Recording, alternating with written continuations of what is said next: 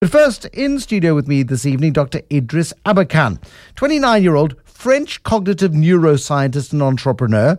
I recently saw the Alexander Forbes chief executive, Edward Kieswetter. He said to me he's inviting a young guy with bright ideas to address guests and staff at his company, and I really should get him on the radio. He's 29 years old with a PhD. Idriss, how old were you when you got your PhD, by the way? and have you only got one?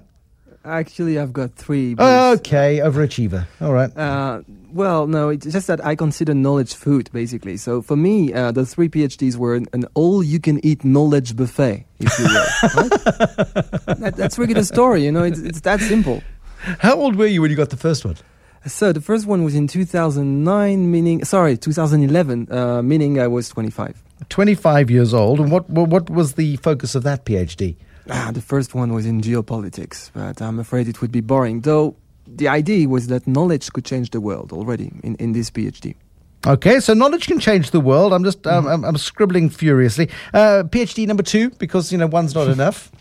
Comparative literature, and that was for a girl if you really want the story, but don't tell anybody. No, I won't tell anyone. You tell me. Ah, well, I was in love with a girl. She did comparative literature, so I was like, okay, let's do a PhD in comparative literature. And you did you score higher than her, and that's why it was for a girl. There are no grades in uh, in French PhD programs, but it, it worked quite quite well. Uh, and I, I don't see a wedding ring on your finger.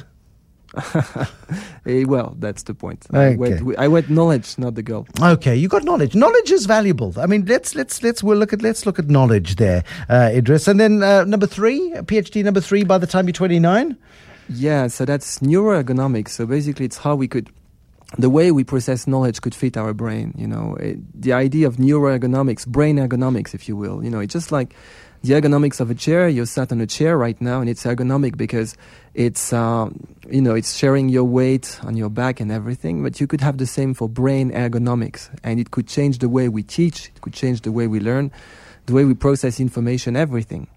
So, I mean, when you look at this this desire for knowledge, this hunger for knowledge, and the way in which you treat knowledge then as food, how does that translate into the world we inhabit as as regular people? Well, we live in a world in which knowledge is exploding. I mean, humanity is creating uh, knowledge at a faster rate than ever.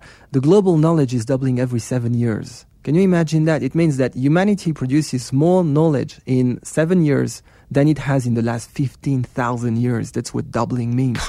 And that, that's a, an amazing time that, that, that we're living in. And if, if we don't develop an appetite for knowledge, well, we we won't be able to flow it. So it will just stay there and rot.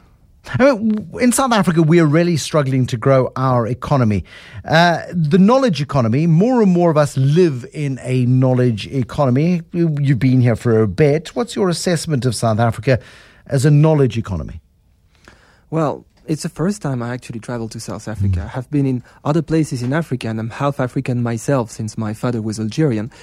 And what I see is that, of course, there is no uh, greater melting pot than uh, South Africa. And you can't have what they call a technopolis uh, without a melting pot. You take Silicon Valley, you take pretty much any place, Singapore, uh, where Edward Kieswetter was actually traveling. Uh, you don't see any high knowledge flow place without a melting pot. So, if you want a country in, in, in Africa, in the entire African continent, doing the knowledge economy, I see no other than South Africa. How do you make yourself a magnet for the knowledge economy, though? You talk about Singapore, it's a massively successful city state. You talk about Silicon Valley, it acts as a, a as a as a magnet for, for talent around the world. Some of the greatest brains in technology in South African history are in Silicon Valley, not here. How do we create the environment to create this technopolis that you refer to? Well, I think one of the uh, most important factors is peer pressure. You know, what others think about you. Uh, I can give you an answer as a Frenchman. Many people have asked the- the question, why don't we have a Silicon Valley in Paris, say? And my answer, since I also am an affiliate scholar at Stanford University, is that basically when you feel in France, when you want to try something in France that people uh, couldn't succeed at, they will tell you, if I couldn't succeed, why would you succeed? Whereas, but that's the point, right? Whereas in Silicon Valley, they would tell you, if I succeeded, why wouldn't you succeed? So you see, it's positive peer pressure on one side and, and negative peer pressure on the other side. So I think that's the thing that you need to get rid of if you want Silicon Valley, if you want a technopolis. You need to have people think positively. I think there's a lot more in common with us between us and the French than we might have thought. Uh, South Africa is very much about, oh, well, you failed. Well, you're a disaster. Go and you know, go and get a job, and you'll be lucky to get a job. Um, tell, take me through your thoughts on the blue economy. I was watching some videos of you today talking about this so-called blue economy. It's the extraordinary amount of waste that we as humanity generate on a daily basis. We turf onto the rubbish tip, uh, onto the rubbish tips, and and essentially it becomes becomes an environmental hazard. You've got some good thoughts on that. Look, the blue economy is just beautiful. The entire idea is that we can imagine a world in which there would be no waste. Like the next time you want to see waste, you have to take your kids to the museum. Look, daddy, a beer can. And of course, we don't live in such a world yet, do we? But nature is such a world. I mean, in nature, there is no waste, right? Nature doesn't produce waste. What is a waste? A waste is something that nobody wants. You know, if I give you one ton of something and you prefer a handshake, that's called a waste. Now we produce such things and nature doesn't. Why? Why is that? Nature produces in cycles, we produce in lines. So the, the just the basic observation is that we should produce like nature. What does the blue economy say? It says maybe the abolition of wastes could be profitable. Now it's the first time someone says that. You know, all the other economists said either you have your fridge or you have the rainforest, you can't have both. And suddenly you've got a guy, his name is Gunther Pauli.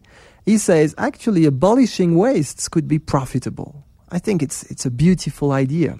And it's backed by hard science.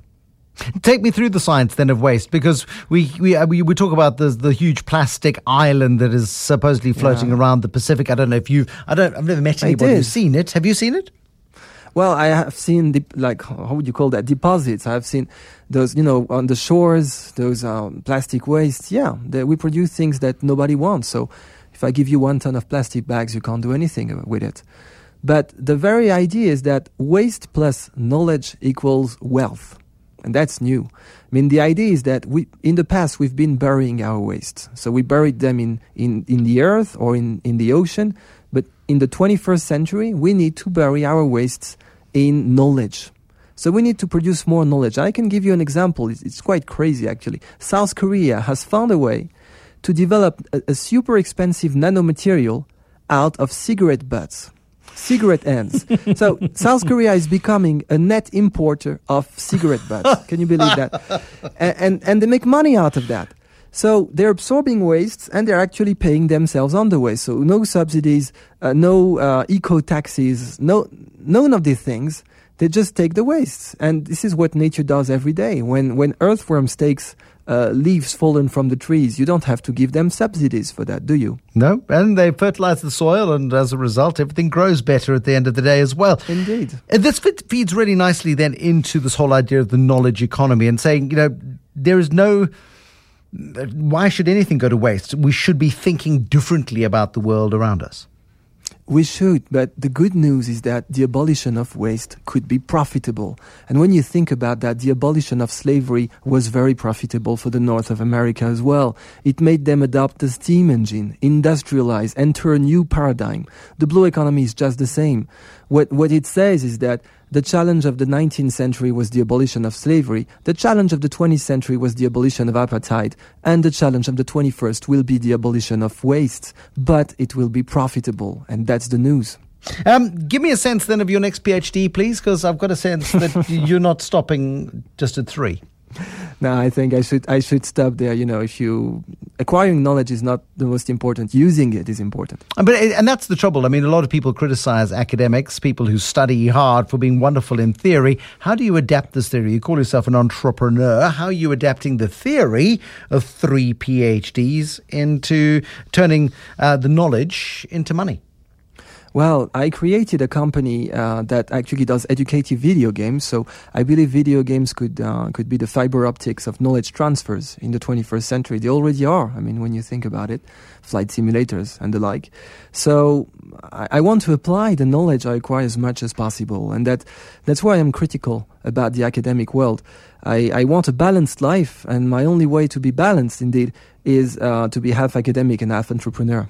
But does that take us into the field then of neurological ergonomics? Uh, Exactly. Your gaming idea, turning that then into educational capacity for kids, because many people look at their kids playing on the Wii or on the Xbox and say, what a complete waste of time. It's not. Why It's is it not a waste of time?